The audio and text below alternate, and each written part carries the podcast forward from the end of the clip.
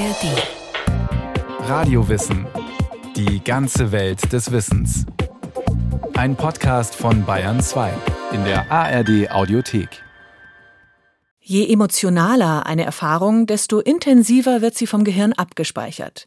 Das kann dazu führen, dass schlechte Erfahrungen sehr präsent bleiben.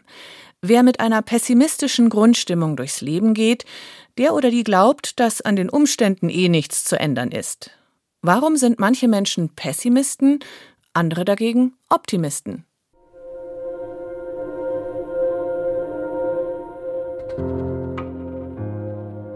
Das schaffe ich nie. Die denken doch nur an sich. Oder das wird nie mehr gut. Nicht wenige Menschen denken so, und sie urteilen dermaßen pessimistisch nicht nur in einzelnen Situationen, sondern bei fast jeder Gelegenheit. Ob es um die Diät nach den Feiertagen geht, die nächste Prüfung, die weltpolitische Lage oder um den Streit in der Familie. Das kann ja alles gar nicht anders als schlecht enden. Und mit dieser pessimistischen Grundeinstellung sind sie nicht allein. Weltweit äußern sich in Umfragen zwei Drittel der Menschen düster und negativ über Gegenwart und Zukunft. Das ist für die Bewältigung der aktuellen Krisen kein gutes Zeichen, aber neurobiologisch ist der Pessimismus durchaus zu erklären. Wir erinnern uns an sehr negative Ereignisse intensiver als an sehr positive Ereignisse. Das hat einfach auch den Vorteil, dass man daraus besser lernen kann. Also man stellt sich mal die Alternative vor. Wir würden uns an positive Sachen intensiver erinnern, dann wären die ja immer präsent in unserem Leben, dann hätten wir auch gar nicht mehr den Antrieb, die nochmal erreichen zu wollen. Wohingegen, wenn ich jetzt mich an sehr negative Sachen erinnere, dann habe ich die so präsent, dass ich immer weiß, das möchte ich immer vermeiden. Erklärt der Neurowissenschaftler und Sachbuchautor Henning Beck. Tag aus, Tag ein entscheidet unser Gehirn, was von dem, was wir erleben, als Erinnerung abgespeichert werden soll und was nicht. Der Streit mit der Chefin, die schlechten Schulnoten, die freundliche Arzthelferin, der heftige Regenschauer und das Laubhaken im Garten. Nicht alles wird zu einer Erinnerung. Aber negative Erlebnisse haben eine höhere Chance erinnert zu werden als positive. Das begünstigt ganz entscheidend den pessimistischen Blick auf die Welt. In einem Gehirn liegt jetzt Erinnerung auch nicht irgendwo rum, sondern eine Erfahrung, die Sie machen, äh, etwas, was Sie sehen oder hören, das führt dazu, dass die Nervenzellen sich besser synchronisieren, besser abstimmen in ihrer Aktivität, sie passen ihre Verknüpfungen untereinander an und das führt dazu, dass Sie das nächste Mal dieses, dieses Aktivitätsmuster, dieses Zusammenspiel besser auslösen können und das ist das, was man Gedächtnis nennt oder Erinnerung nennt. Früher nahmen Forschende an, dass es einen festen Ort im Gehirn gibt, an dem unsere Erinnerungen, ähnlich wie Kleidungsstücke in einer Schublade, aufbewahrt werden. Aber mittlerweile ist klar, diese Erklärung ist zu einfach. An der Gedächtnisbildung sind sehr viele und unterschiedliche Bereiche des Gehirns beteiligt. So zum Beispiel die Nervenzellen im sogenannten Hippocampus und im entorhinalen Kortex. Was im Einzelnen im Gehirn und speziell in diesen Bereichen passieren muss, damit ein Erlebnis zu einer Erinnerung verarbeitet wird, das haben die Forschenden aber bisher immer noch nicht in allen Details verstanden. Es ist natürlich so, dass die Relevanz und die emotionale Wertigkeit von ähm, Erfahrungen einen maßgeblichen Einfluss darauf haben, äh, wie gut Sachen später erinnert werden. Erklärt Lars Schwabe, Professor für Psychologie an der Universität Hamburg. Wir wissen aus Verhaltensstudien auch äh, sehr gut, dass ähm, emotional negative Ereignisse, aber auch emotional positive Ereignisse tendenziell besser erinnert werden als eher so die neutralen alltäglichen Ereignisse. Das ist ein relativ robuster Befund in der Literatur. Ein relativ robuster Befund in der Literatur. Das heißt, dieses Ergebnis hat sich in vielen unterschiedlichen Experimenten immer wieder bestätigt. Die emotionale Betroffenheit in einer Situation führt also dazu, dass sie intensiver im Gehirn verankert wird. Und das macht es wahrscheinlicher, dass sie im Gedächtnis als Erinnerung abgelegt wird, betont der Frankfurter Neurowissenschaftler Beck. Alles, was emotional ist, ist so eine Art Beschleunigung für das Lernen. Ja, es führt dazu, dass es besonders intensiv und weitläufig verarbeitet wird. Und genau in diesen Schnittstellen, wo entschieden wird, was ist wichtig und was ist unwichtig, da ist Emotion wie so ein Lesezeichen, das markiert, oh, das ist etwas, was man besonders intensiv später auch nochmal verarbeiten sollte. Das Gehirn muss tagtäglich entscheiden, was wird als Erinnerung abgespeichert und was kann weg. Töne, Gerüche, Erlebnisse, Streit, ein unerwartetes Wiedersehen, Musik oder Gespräche. Emotionale Berührung machen einzelne Situationen von anderen unterscheidbar. Und bei negativen Emotionen ist die Wahrscheinlichkeit sehr groß, dass sie es ins Gedächtnis schaffen und damit zu einem pessimistischen Blick auf die Welt führen. Ja, es gibt so eine Art Koordinationsstelle im Gehirn, die die wichtigsten Infos des Tages in der Nacht nochmal reaktiviert. Ähm, nennt sich Hippocampus. Und diese Region ist quasi so ein Taktgeber dafür, zu entscheiden, was ist wichtig, was ist unwichtig. Und in der Nacht, wenn man schläft, wird dann eben geschaut, was war besonders überraschend, was war besonders emotional, was war besonders neu, was man erlebt hat und das wird dann eben hm, in der Nacht in den Großhirnarealen dann dezentral verankert, unter Anleitung von eben jedem Hippocampus. Gedächtnisspur nennen Wissenschaftlerinnen und Wissenschaftler das, was der Hippocampus in den verschiedenen Gehirnarealen aufbaut und was dann später als Erinnerung wieder abgerufen werden kann. Positive und negative Erlebnisse, die in uns Gefühle hervorrufen, entweder der Freude, des Glücks oder auch des Leids und der Trauer, hinterlassen besonders tiefe Gedächtnisspuren, werden also deutlich besser erinnert. Und manchmal, bei besonders traumatisierenden Erlebnissen, kommt es dadurch zu einer derart präsenten Erinnerung, dass diese nicht mehr bewusst kontrolliert werden kann, wie bei einer posttraumatischen Belastungsstörung. Indem unser Gehirn vergangene Erlebnisse und Erfahrungen strukturiert und gewichtet und unter Umständen zu Erinnerungen macht, hilft es uns, unser Leben zu bewältigen. Lars Schwabe also das ist tatsächlich eine Idee, dass die maßgebliche Funktion des Gedächtnisses ist, uns eben auf ähnliche Situationen in der Zukunft bestmöglich vorzubereiten. Und daraus resultiert eben auch einfach der Umstand, dass dieses emotionale Gedächtnis, also die Steigerung der Erinnerungsfähigkeit für emotionale Inhalte, dass das eben tatsächlich auch ein grundadaptiver Mechanismus ist, weil es uns eben auf äh, zukünftige Gefahren bestmöglich vorbereitet. Es ist also vermutlich evolutionsbiologisch zu erklären, dass negative Erfahrungen besonders intensiv erinnert werden.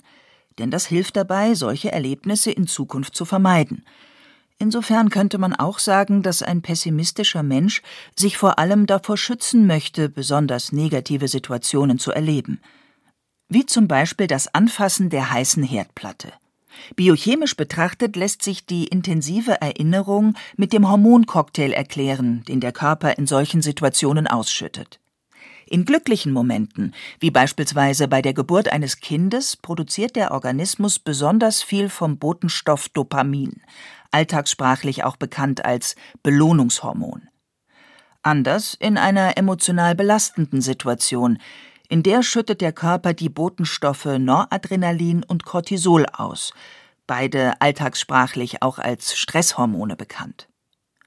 Vor allem diese Stresshormone aktivieren, so der gegenwärtige Wissensstand, die sogenannte Amygdala. Die ist, evolutionsbiologisch betrachtet, ein sehr alter Teil des Gehirns, wird auch Mandelkern genannt und ist für die Bewertung von emotional wichtigen, und zwar vor allem negativen Erlebnissen zuständig. Das heißt, die Amygdala sagt gewissermaßen, hey, das ist jetzt eine extrem wichtige Situation. Hippocampus merkt ihr das mal besonders gut, plakativ gesprochen. Und das ist sozusagen der Mechanismus, der für aversive Ereignisse ganz gut etabliert ist. Auch für die Entstehung von Angst, die sich ja aus negativen emotionalen Erinnerungen speist, spielt die Amygdala eine wichtige Rolle. Forschende vermuten deshalb, dass es nicht nur graduelle Unterschiede gibt in der Abspeicherung und Verarbeitung von positiven und negativen Emotionen in unserem Gedächtnis, sondern tatsächlich auch qualitative Unterschiede.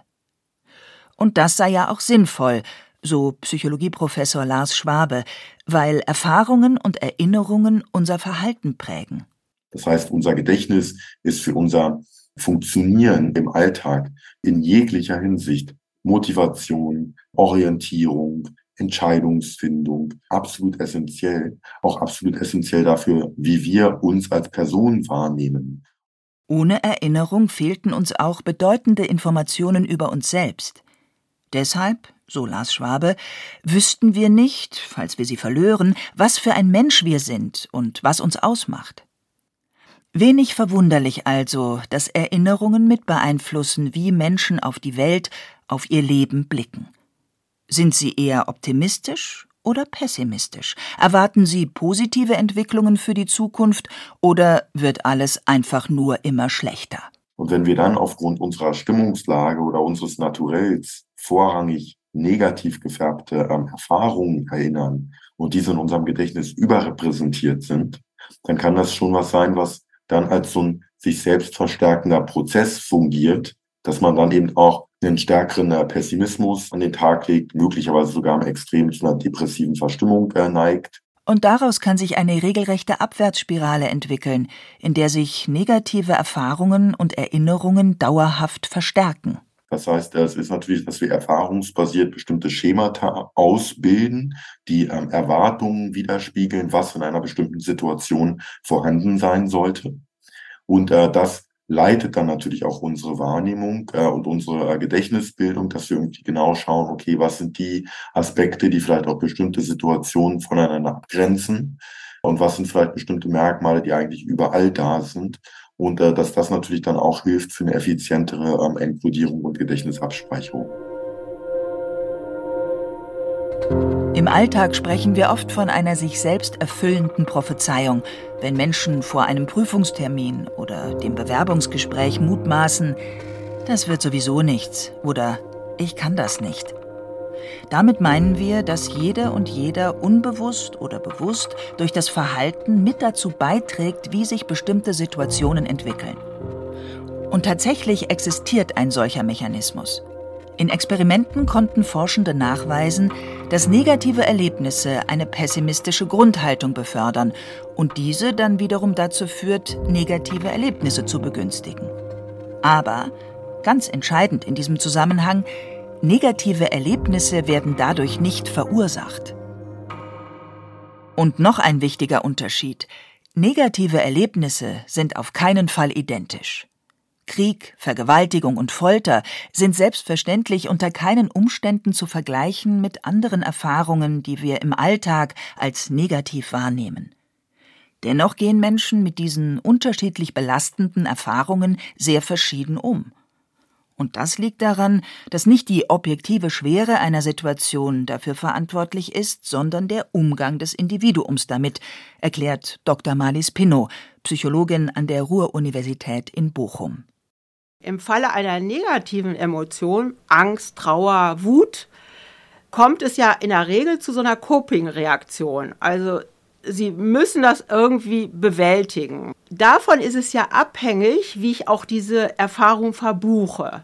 Die kann ich ja erfolgreich bewältigen, lerne dadurch noch etwas. Oder aber ich bewältige die nicht erfolgreich und das sind ja häufig Leute, die wir dann in der Praxis, in den Therapien sehen, die mit irgendeiner Situation in ihrem Leben nicht im Sinne eines positiven Copings klargekommen sind. Selbstverständlich gibt es Menschen, die derart viele, unvorstellbar negative Erfahrungen machen, dass sie von diesen geprägt werden und keine Kraft mehr haben, optimistisch, also hoffend und zuversichtlich in die Zukunft zu blicken. Menschen, die Kriege aushalten müssen, die Massaker und Terroranschläge überleben, Vergewaltigungen oder Folter überstehen. Aber nicht immer ist der Blick auf die Welt von solchen tatsächlich objektiv negativen Erlebnissen abhängig. Denn wie Menschen solche Erlebnisse verarbeiten, hängt von vielen verschiedenen Faktoren ab, sagt der Psychologe Lars Schwabe von der Universität Hamburg. Da gibt es eine ganze Reihe von Faktoren, Persönlichkeit, frühkindliche Erfahrungen, genetische Ausstattung, aber eben auch bestimmte Erinnerungstendenzen. Wenn es jetzt aber natürlich so ist, dass eine Person real sehr viel äh, negative Situationen erfährt, die dann natürlich auch im Gedächtnis stark abgespeichert sind, dann hat das natürlich auch Implikationen dafür, was wir erwarten, was in der Zukunft da passieren wird. Menschen, die extrem negative Situationen erleben mussten, wie Folter oder Missbrauch, können beispielsweise in eine sogenannte erlernte Hilflosigkeit rutschen. Das heißt, dass die negative Erinnerung und damit eine pessimistische Grundhaltung zum bestimmenden Aspekt der Persönlichkeit wird. Auch auf motivationaler Ebene, wo dann vielleicht so ein Pessimismus reinspielt und auch auf kognitiver Ebene. Man sieht dann zum Beispiel auch bestimmte Gedächtnis- oder Arbeitsgedächtnisauffälligkeiten aber auch bei denjenigen, die von solchen objektiv negativen Erlebnissen verschont sind, die Glück, Trauer, Wut und Freude in einem relativ gesicherten Umfeld erleben, so wie es für die meisten Menschen hier in Deutschland gilt, gibt es viele, die vor allem pessimistisch auf die Welt blicken. Sie haben eine Arbeit, werden auch mal krank, fallen durch Prüfungen oder werden von ihren Partnern verlassen. Sie ärgern sich, wenn die Bahn unpünktlich, das Auto kaputt und das Lieblingsbrot ausverkauft ist. Unterschiedlich stark ausgeprägte Persönlichkeitsmerkmale beeinflussen, so der gegenwärtige Wissensstand, wie Menschen mit solchen negativen Alltagserfahrungen umgehen. Manche sind eher handlungsorientiert, andere eher lageorientiert. Handlungsorientierte überlegen bei Missgeschicken und negativen Erlebnissen, Warum ist das so gelaufen? Welche Gründe gibt es dafür? Wie kann ich damit in Zukunft umgehen? Was kann ich verändern, damit das nicht noch einmal passiert? Lageorientierte Menschen sind dagegen so sehr auf die Lage bzw. Situation fixiert, dass sie es nicht oder nur sehr schwer schaffen, sich von dieser Erfahrung zu befreien, sich von dem Missgeschick zu erholen oder auch daraus für die Zukunft zu lernen, wie die Psychologin Marlies Pinot erklärt. Wir haben diese Person tatsächlich, diese zwei Gruppen in den Scanner gelegt und dann haben wir wirklich angefangen zu schauen, weil es gibt Strukturen, die ja erlauben, Emotionen dann besser zu regulieren. Und die sind tatsächlich bei den Handlungsorientierten stärker ausgeprägt als bei den Lageorientierten. Warum die einen deprimiert und pessimistisch reagieren, die anderen aber negative Erlebnisse und Niederlagen wegstecken, das ist bisher noch nicht richtig klar, sagt Marlies Pinot. Sicherlich sind frühkindliche Bindungen dafür entscheidend, aber auch erlernte Emotionskontrolle und genetische Dispositionen. Fest steht, diese Eigenschaften beeinflussen, wie man auf die Welt blickt, welcher Blick sich verstetigt. Hinzu kommen, neben diesen individuellen Persönlichkeitsmerkmalen, noch weitere Faktoren. Sie liegen auf der gesellschaftlich-sozialen Ebene. Es gibt Untersuchungen, die zeigen, dass wirtschaftlich sehr reife Gesellschaften dazu tendieren, pessimistischer zu werden, weil sie einfach an einem Punkt angekommen sind, wo man sich kaum noch vorstellen kann, dass es besser werden kann und ich dieses, diese ganzen Fortschritt und Wohlstand als selbstverständlich annehme. Sagt der Frankfurter Neurowissenschaftler Henning Beck der zum grassierenden gesellschaftlichen Pessimismus im Herbst 2023 ein Sachbuch veröffentlicht hat. Also für uns ist es selbstverständlich, dass sauberes Wasser aus der, aus der Leitung kommt. Für uns ist es selbstverständlich, dass wir Erdbeeren im Winter kaufen können. Ich kann mir alles liefern lassen, was ich will. Wir haben als Gesellschaft einen Zustand erreicht, der, der kaum noch verbesserungsfähig ist in unserer Vorstellung. So, welche Möglichkeiten hast du darauf, psychologisch zu reagieren? Okay, du schaust dir an, wo es eben schlechter werden kann und hast Angst davor. Du fängst also an zu verteidigen das, was du hast. Genau das sehen und erleben wir zurzeit in vielen europäischen Staaten. Eine Umfrage des Forsa-Instituts vom September 2023 hat beispielsweise ergeben, in Deutschland sind rund 46 Prozent der Befragten der Ansicht, dass es ihnen in zehn Jahren deutlich schlechter gehen wird als heute. Nur 17 Prozent blicken optimistisch in die Zukunft und erwarten, dass es ihnen dann besser gehen wird. Eine gesellschaftliche Stimmung also, die eindeutig pessimistisch ist und die ihre Ursachen nicht nur in der Angst vor Verlusten hat, sondern auch darin, dass das, was gut läuft, nicht als positiv wahrgenommen wird, sagt Henning Beck. Warum sind Menschen so pessimistisch? Menschen erkennen den Fortschritt nicht. Also das, das Unglück ist sichtbar, das Glück auch. Aber man sieht das nicht. Das Glück nimmt man eigentlich als selbstverständlich hin. Also das, was früher eine medizinische Sensation war, also früher, früher war es eine Sensation, wenn du 90 Jahre alt geworden bist, ja. Heute regen sich 70, 80-jährige Menschen auf, wenn sie in der Corona-Pandemie nicht mit dem Kreuzfahrtschiff fahren können. Ja, so ändern sich die Zeiten. Und dieser ganze Fortschritt, dass wir heute gesünder sind, dass wir heute besser leben als früher, dass wir freier sind als früher, das sehen wir nicht, weil wir uns daran gewöhnt haben. Früher war alles besser, heißt es dann. Dabei sind immer mehr Krebsarten heilbar. Deutlich mehr Menschen können lesen und schreiben. Demonstrationsfreiheit gilt selbst für abstruse Meinungen, sofern sie nicht gegen das Grundgesetz verstoßen. In Deutschland muss kaum noch jemand Hunger leiden. In Rhein und Elbe kann wieder geschwommen werden. Und die Zahl der Morde geht kontinuierlich zurück. Dennoch nehmen viele Menschen das ganz anders wahr. Neben den realen und beunruhigenden Kriegen und wirtschaftlichen Krisen, mit denen wir zurzeit konfrontiert sind, gibt es dafür aber auch noch eine andere Erklärung. Das nennt man Reminiszenzeffekt. Das ist dieser Effekt, dass man sagt, früher war alles besser und man vergleicht die Gegenwart jetzt mit der Vergangenheit und stellt fest, ach, früher war doch, war doch eigentlich alles okay. Und das ist ein psychologischer Streich, den uns unser Gehirn spielt. Denn ja, es stimmt, dass negative Sachen intensiver erlebt werden als positive. Aber wenn es um das gesamte Leben geht und man schaut so zurück, an was erinnert man sich am meisten? Am meisten erinnert man sich an die Phase in den eigenen Zwanzigern. Das ist so diese Phase im Leben, die so am präsentesten ist. Man ist von zu Hause ausgezogen, in eine neue Wohnung, hat irgendwo eine Arbeit angefangen, hat eine Partnerin oder Partner fürs Leben kennengelernt. Da ging da, da ging's ab. Und alles, was danach kommt, Konsolidierung im Beruf oder die Familienphase, fällt dagegen ab, erscheint eher langweilig. Denn es passiert in der Regel deutlich weniger komplett Neues als in der Zeit zwischen 20 und 30 dieser Grundton, dass man danach nicht so viel erlebt, führt dazu, dass man im Laufe des Lebens sagt, ach ja, früher, da ging's rund, da, da habe ich viel gemacht, da, da war alles gut und jetzt ist eigentlich viel weniger los und es wird eigentlich immer schlechter. Und das führt dazu, dass man so eine pessimistische Grundeinstellung hat, weil man die Gegenwart immer mit der Vergangenheit vergleicht, obwohl das objektiv vielleicht gar nicht stimmt. Wenn große Teile einer Gesellschaft von dieser pessimistischen Grundstimmung erfasst werden, kann das durchaus problematisch sein. Denn in der gegenwärtigen Lage mit Erderwärmung, Kriegen und Krisen brauchen Gesellschaften gute Ideen und Menschen, die optimistisch in die Zukunft blicken, um die anstehenden Schwierigkeiten zu bewältigen und die Entwicklung zum Besseren wenden zu können. Pessimismus und der Blick zurück in eine vermeintlich gute Vergangenheit ob persönlich oder politisch, ist dafür eher eine Sackgasse.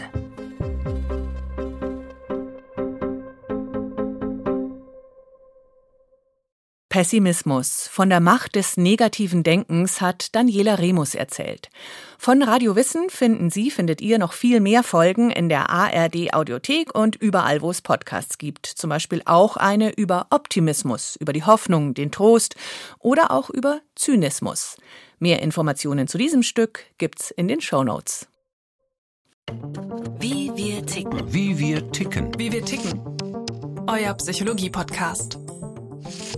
Große Gefühle und kleine Abenteuer, Liebe und die Kunst, sich zu streiten. Wie kann Versöhnung gelingen? Was macht Frauenfreundschaften aus? Was hilft gegen das ewige Aufschieben? Solche Fragen beantwortet der Psychologie-Podcast der beiden Podcast-Champions Radiowissen und SWR2 Wissen.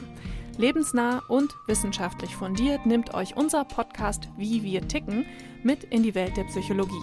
Wir fragen, wie Gefühle, Gedanken und Verhaltensweisen entstehen und warum. Wir reden über Sehnsüchte und Süchte, wir klären auf über psychische Erkrankungen, gehen zurück in die Kindheit und blicken ins Hier und Jetzt und wir sagen, wie ihr euch und andere besser verstehen könnt. Wie wir ticken, euer Psychologie-Podcast von Radio Wissen und SWR2 Wissen. Alle Folgen findet ihr in der ARD Audiothek und überall, wo ihr sonst eure Podcasts hört.